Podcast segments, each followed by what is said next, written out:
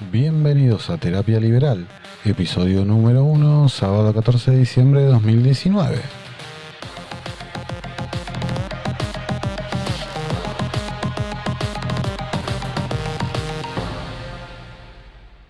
Bueno, arranquemos con el análisis de noticias que realmente tuvimos una semana tremenda. Una semana con asunción de nuevo presidente, nuevos gobernadores, nuevos funcionarios, nuevos ministros, de todo un poco. Vamos a empezar con el tema económico, que me parece que eh, realmente es el que menos debate debería traer, porque está toda la vista lo, que se viene. Eh, por ejemplo, Martín Guzmán, en su presentación ante la prensa, menciona Vamos a elaborar un plan para frenar la caída y sentar las bases de un proyecto sostenible con inclusión social. Bueno, muy bien.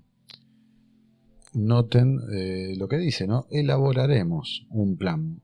O sea, eh, este profesional con doctorados, eh, enseñando en la Universidad de Columbia, trabajando con el equipo Joseph Stiglitz, en fin, se presenta ante la prensa reconociendo que no tienen todavía un plan armado, ¿no? O sea, volvemos a esta dinámica argentina de la improvisación y el parche sobre el parche. Sin embargo, quiero decirles que me parece algo falaz lo que está diciendo que el plan no está. Me parece que el plan está y la decisión en realidad es eh, ir comunicándolo de a poco para ver. Dice, si Argentina quisiera enfrentar esa carga de intereses, debería ser un ajuste fiscal enorme pero tiene que ser despacio. En 2020 no se puede hacer. Bueno, acá el ministro Guzmán nos está diciendo una cosa que todos los políticos, todos los militantes, todos los fanáticos, fanáticos, ¿no? El fanatismo entendido como elevación máxima de una idea, sin pensar mucho en lo demás, todos repiten lo mismo, ¿no? No se puede hacer un ajuste fiscal. Ya el ajuste fiscal que se hizo fue tremendo en la administración Macri, ¿no? Ya no hay más espacio para un ajuste fiscal. Pero bueno, sepamos que eh, los que jamás, jamás ajustan eh, es el sector público, ¿no? El sector político. Digamos que mientras eh, el ministro está diciendo que no se puede hacer ajuste, los días anteriores a esta declaración, por ejemplo, en la Plaza de Mayo se gastaron 66 millones de pesos para hacer la fiesta de todos, todos los que estaban invitados, ¿no? O sea, bueno, claramente hay espacio para un ajuste fiscal, pero no hay intenciones de perder privilegios, ¿no? Bueno, sigamos con el ministro Guzmán. Dice, la deuda es insostenible y buscar financiar una expansión fuerte con emisión monetaria desestabilizaría la macroeconomía. Bueno, digamos que en esta declaración eh, esconde algunas cosas y muestra otras. No es una declaración, al menos desde mi punto de vista, eh, me resulta interesante, ¿no? Porque dice, reconoce una realidad que la deuda es insostenible y dice buscar financiar una expansión fuerte con emisión monetaria desestabilizaría la macroeconomía. O sea, aumentar el gasto público, una expansión del gasto, un aumento de la demanda eh, con emisión monetaria desestabilizaría, pero dice una expansión fuerte. O sea, el ministro Guzmán reconoce en cierta medida que la inflación es un fenómeno eh, monetario eh, siempre y en todo lugar un fenómeno monetario. O sea, el ministro reconoce que es un fenómeno monetario, pero reconoce también que algo le va a tener que dar a la maquinita porque el déficit fiscal que tiene el Estado es insostenible para financiar el gasto corriente y para financiar la deuda, ni hablemos. Después dice, en las próximas sesiones extraordinarias del Congreso estaremos presentando un proyecto de ley de solidaridad y reactivación productiva. Eh, esta frase me llama la atención, la carga moral de, de esta frase, ¿no? Ley de solidaridad. O sea, no, no, no se es solidario por ley, inclusive eh, la solidaridad bajo coacción no, no representa una solidaridad real. Todo esto todo esto abarca el gran concepto, el gran problema argentino que es la religión del Estado, ¿no? Donde no se entiende eh, la vida fuera del Estado, sin el resguardo del Estado, sin el control del Estado, cuando en realidad deberíamos decir que no se puede entender la vida sin la opresión del Estado. El Estado es lo que nos impide crecer, el Estado es lo que nos impide eh, relacionarnos comercialmente, inclusive mencionando el tema de la grieta, ¿no? no solo comercialmente, sino también hasta moralmente, porque todos estos discursos, estos relatos que lo único que intentan es, o se aprovechan en realidad, lo único que hacen es aprovecharse de sectores que realmente prefieren vivir en un estado de ignorancia, de no salir de lo que les han dicho, de lo que les han explicado, del adoctrinamiento en lo que es el Estado en sí. Después, bueno, finalmente Martín Guzmán dice, la inflación no se baja atacándola solo con política monetaria, sino que requiere de un plan integral. Bueno, de vuelta a lo mismo, ¿no? La inflación es o no es un fenómeno monetario. Digamos que se ha instalado la idea de que es un fenómeno multicausal, ¿no? Que es lo mismo que decir, no, sabemos. Eh, será lo que tenga que ser. La realidad es una sola. Para poner un ejemplo muy, muy sencillo, en una economía donde hay 10 bienes a la venta y hay 10 pesos para pagarlos, eh, digamos, para hacerlo sencillo, que se comercializa un peso por cada uno de esos bienes. Ahora, ¿qué pasa si se duplica la base monetaria? Si sigue habiendo 10 bienes y hay 20 pesos en circulación. Digamos que es bastante fácil de entender o si no, eh, la frase típica, no había inflación en eh, economías de trueque. O también hay que decir, en la década del 90, con la convertibilidad, con una política monetaria de emisión cero por imposibilidad, por ley, no, no, la no emisión, la inflación era la más baja del mundo. Así que, eh, digamos que eh, hay veces que me gusta remitir a estadísticas, gráficos, ¿no? Si uno analiza las bases monetarias, la evolución de las bases monetarias de distintos países, se va a encontrar con eso, de que la inflación acompaña muchísimo la, emisión monetaria que tienen sus respectivos bancos centrales. Bueno, hasta ahí el tema de Guzmán. Después a Matías Culfas, el ministro de Desarrollo Productivo, de vuelta a lo mismo, ¿no? La idea de que, o sea, ¿por qué tiene que haber un Ministerio de Desarrollo Productivo? ¿No? Digamos, ¿no? El, que desarrolla la producción es el sector privado, el sector público no, no lo hace. Pero bueno, no, dato al margen, de los Estados Unidos, la mayor potencia mundial, nunca tuvo un Ministerio de Economía. Pero bueno, no importa. Matías Culfas, creo que mucho más duro en sus apreciaciones, la necesidad de alinear toda la política económica. Por supuesto que tiene que estar alineada la política económica. Digamos que también el Banco Central con la política monetaria debería ser independiente. Pero bueno, acá estamos en el país donde ningún presidente del Banco Central ha terminado su mandato y por el caso del último presidente del Banco Central, Guido Sanleris, presenta su renuncia al momento de la finalización del mandato del presidente, ¿no? Inclusive con una declaración diciendo le dejo eh, al nuevo gobierno la capacidad de decidir sobre la política monetaria.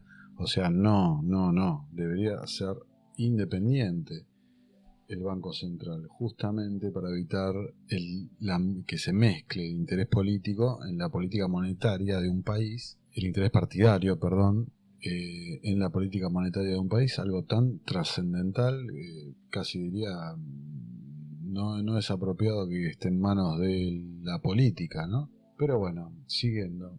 El ministro Culfas eh, dice, vamos a alinear los objetivos productivos con los nuevos flujos comerciales para poder pagar la deuda. De vuelta con el mismo concepto de alinear las ideas, los ministerios, que bueno, me parece que, por supuesto, tienen que estar alineados para saber uno qué hace con el otro, ¿no? Pero después, esto es lo que me parece fantástico, ¿no? Dice, en la ronda de preguntas, un empresario pyme con negocios de exportación ironizó frente al ministro si para impulsar las exportaciones tienen previsto seguir ayudando con más impuestos en referencia a las retenciones. O sea, eh, este empresario realmente puso la cara, ¿no? Puso la cara y dijo la verdad, ¿viste? Eh, en un país que está desesperado por la moneda extranjera para pagar su deuda, trabar el comercio exterior mediante carga impositiva vía retenciones o toda la parte que no se habla, ¿no? Los medios, que es eh, en sí cuánto se demora, qué tan trabajoso y costoso es exportar, ni hablar importar, ¿no? En un país realmente que está tan deseoso de juntar moneda fresca, es insólito, ¿no? Insólito cuanto menos que sea tan difícil exportar, que se haga tan, tan caro, que tenga tan poco retorno. Pero bueno, son las políticas que ahora con esta declaración que les voy a leer, entienden para dónde van. El ministro Culfas dice, señaló junto a su equipo que está pensando en la implementación de un gran programa de desarrollo de proveedores, que además se vuelque a la sustitución dinámica de importaciones. Bueno, sustitución de importaciones. O sea, eh, digamos que las importaciones se financian con el resultado de las exportaciones y el principal, el principal producto que importa la Argentina son materias primas que sirven justamente para el desarrollo de un montón de industrias, ¿no? Así que por un lado tenemos una política de trabar, de complicar, de encarecer las exportaciones, por el otro lado una mención a una sustitución de importaciones, así que volvemos con la vieja idea del general de primero con lo nuestro, ¿no? Supongo que todos entienden a dónde vamos, ¿no? Privilegiar la industria nacional. Así que de vuelta, ¿no? Sustitución dinámica de importaciones que significa ni más ni menos cerrarnos al mundo. Aclaro entre paréntesis que Argentina en el índice de libertad económica está en el puesto 148 me parece y en el ranking de Doing Business del Banco Mundial, ¿no? Ranking de facilidad para realizar negocios está en el puesto 126. O sea, hay 125 países que en donde es más fácil iniciar un negocio, cerrar la economía, sustitución de importaciones, por el otro lado trabar un poco las exportaciones para recaudar más. Así que bueno, sigamos con la vieja teoría del general de cerrémonos al mundo, que así estamos mejor, ¿no? Eh, hagamos proteccionismo, mercantilismo. Les recuerdo que el único indicador económico favorable, positivo que puede mostrar la administración Macri es el balance de cuenta corriente, la balanza, famosa balanza comercial eh, o sea, ya podemos entender que tampoco influye en la realidad de la economía de un país la balanza comercial. Digamos, ¿no? Mostrar un saldo favorable realmente no implica nada, porque estás mostrando un saldo favorable porque no le estás vendiendo a nadie y no le compras tampoco a nadie. Esto se traduce en peores productos, más caros y en definitiva otro ejemplo de que el ajuste lo sigue pagando el sector privado, ¿no? Cuando el otro día veía en la televisión un periodista que hablaba de las zapatillas eh, y un economista eh, le retrucaba el precio de las zapatillas en, otro país y el precio acá y bueno, sigamos comprando industria nacional que nos sale tres veces más caro y, y es diez veces peor y en definitiva somos una sociedad más empobrecida. O yo creo que capaz que alguno de ustedes ha visto videos en YouTube donde turistas comparan precios, ¿no? Entre los precios de su país de natal y la Argentina, ¿no? Turistas españoles, turistas italianos que nos muestran lo que sale un celular eh, de gama alta en España, eh, lo que sale un celular de gama alta en Argentina, que entre paréntesis son modelos que ya pasan, pasaron a ser de gama media en, Europa, ¿no? O sea, atraso, más caro y peor calidad. Pero bueno, Bueno, también se me viene a la mente un ejemplo, ¿no? Viendo en YouTube tutoriales, eh, reviews para comprar equipos, para grabar este podcast, me di cuenta de algo muy, muy sencillo. el equipo, digamos, profesional, eh, básico, ¿no? Pero a nivel profesional, para realizar un podcast en Estados Unidos no supera mm, los 300 dólares. Eh, mientras que acá en Argentina eh, estamos hablando de 200 mil pesos, una cosa así. y estoy siendo, me estoy quedando corto.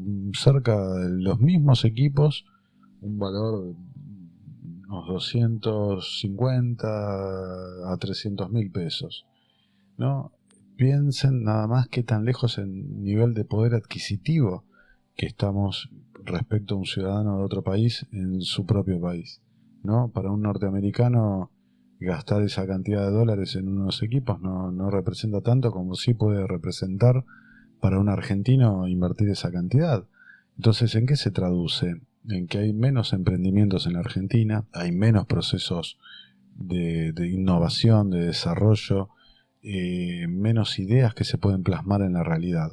Y cuando se plasman en la realidad, producen nuevos servicios, nuevos bienes, bienes más baratos, más económicos, más útiles, más desarrollados, y así progresa la humanidad y progresan las sociedades, y así también por el otro lado, nuestra sociedad se empantana y eh, para de caer como siempre. Ahora, ministro Culfas, ¿no? sustituye dinámicamente las importaciones. Y ojo con esta frase, ¿no? Estamos pensando en la implementación de un gran programa de desarrollo de proveedores. Ahora, esta frase de Martín, Matías Culfas, perdón, programa de proveedores, ¿no? Me suena mucho a eh, la era Moreno, ¿no? Secretaría de Comercio, pero bueno, mírenlo unido con esto, ¿no? Dice la nota, Matías Culfas posó la mirada sobre los aumentos preventivos en su reunión con los supermercados y dice, la evolución de los precios en algunos casos superan largamente la inflación y también la devaluación. Acá hay una cosa fundamental que se está, en realidad no se está olvidando, ¿no? Pero su manera de ver la, la vida y la sociedad, el empresario, no solo vive del pasado, sino vive de las expectativas futuras. Entonces, por más de que hay que, analizar, eh, si uno quiere, caso por caso, para ver, eh, no generalizar, porque si no se cae en arbitrariedades, pero la realidad es que si eh, algún bien de la economía ha aumentado por arriba de la de la inflación es porque no tenemos la menor idea cuál va a ser la inflación mañana. Más con estas declaraciones de vamos a emitir, a expandir la base, pero no tanto.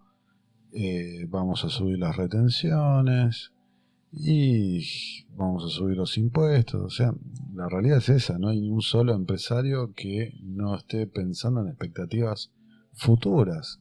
Entonces, si uno une ¿no? el registro de proveedores, el seguimiento de los costos, los precios no son los que les gustan, ¿no?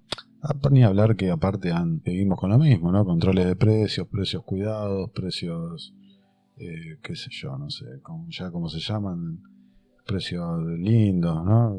Todo lo que, lo que ellos quieran, que todas medidas que para lo único que sirven es para beneficiar a los grupos que hacen lobby con la administración para beneficiar a empresario argentino, amigo del Estado, que hace lobby para pedir esta sustitución de importaciones para poder vender productos más caros, ¿no? Y bueno, digamos que eh, volviendo al, origen de esta charla, de vuelta a lo mismo, ¿no? Las similitudes a veces son mayores de lo que uno cree. Pensemos que la administración anterior, la administración Macri, se va con precios cuidados, precios eh, lo que sea, se va con ley de góndolas, ley de alquileres, todas cosas que lo único que muestran es una eh, un deseo, un impulso por los funcionarios públicos, los burócratas para dirigir la economía, para planificar la economía y bueno, una y otra vez vimos que estos resultados fracasan, fracasan y van a fracasar siempre porque están queriendo manipular cosas que no depende de un Excel, ¿no? Sino que depende de expectativas y depende de la misma acción del ser humano que no siempre es racional. Nada, ¿no? Eh, fíjense esta declaración.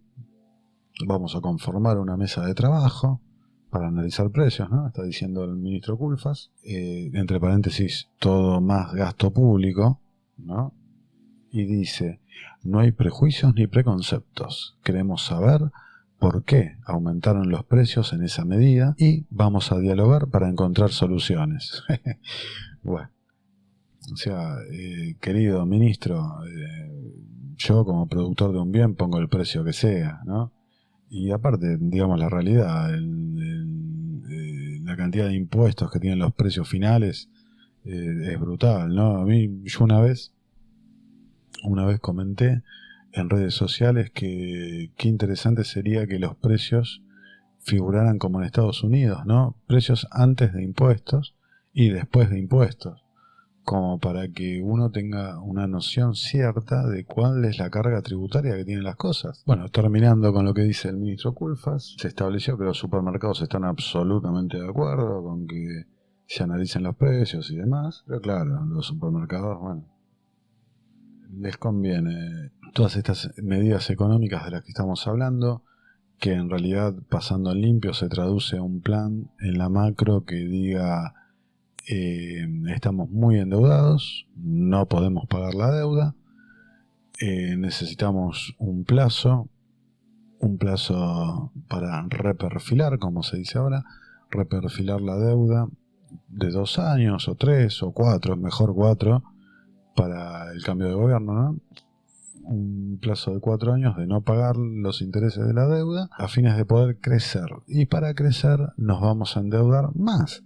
O sea, estoy muy endeudado, no puedo pagar, necesito un plazo para poder pagar, para crecer y para crecer necesito endeudarme más. Endeudarme más vía gasto público traducido en créditos no bancarios traducido en aumento de jubilaciones, aumento de asignaciones, aumento de salarios de los empleados públicos, nuevas mesas de negociación o de control de precios, mecanismos de sustitución de importaciones financiadas seguramente por el Estado, y mayor presión tributaria para todos los contribuyentes y ya que estamos un poco más de emisión monetaria para que se dispare un poco más la inflación. Un plan económico que se basa en esos postulados se va necesita requiere obligatoriamente que se vuelva a que vuelva a estar vigente la ley de emergencia económica, ley que estuvo vigente desde el año 2002 a diciembre del 2017.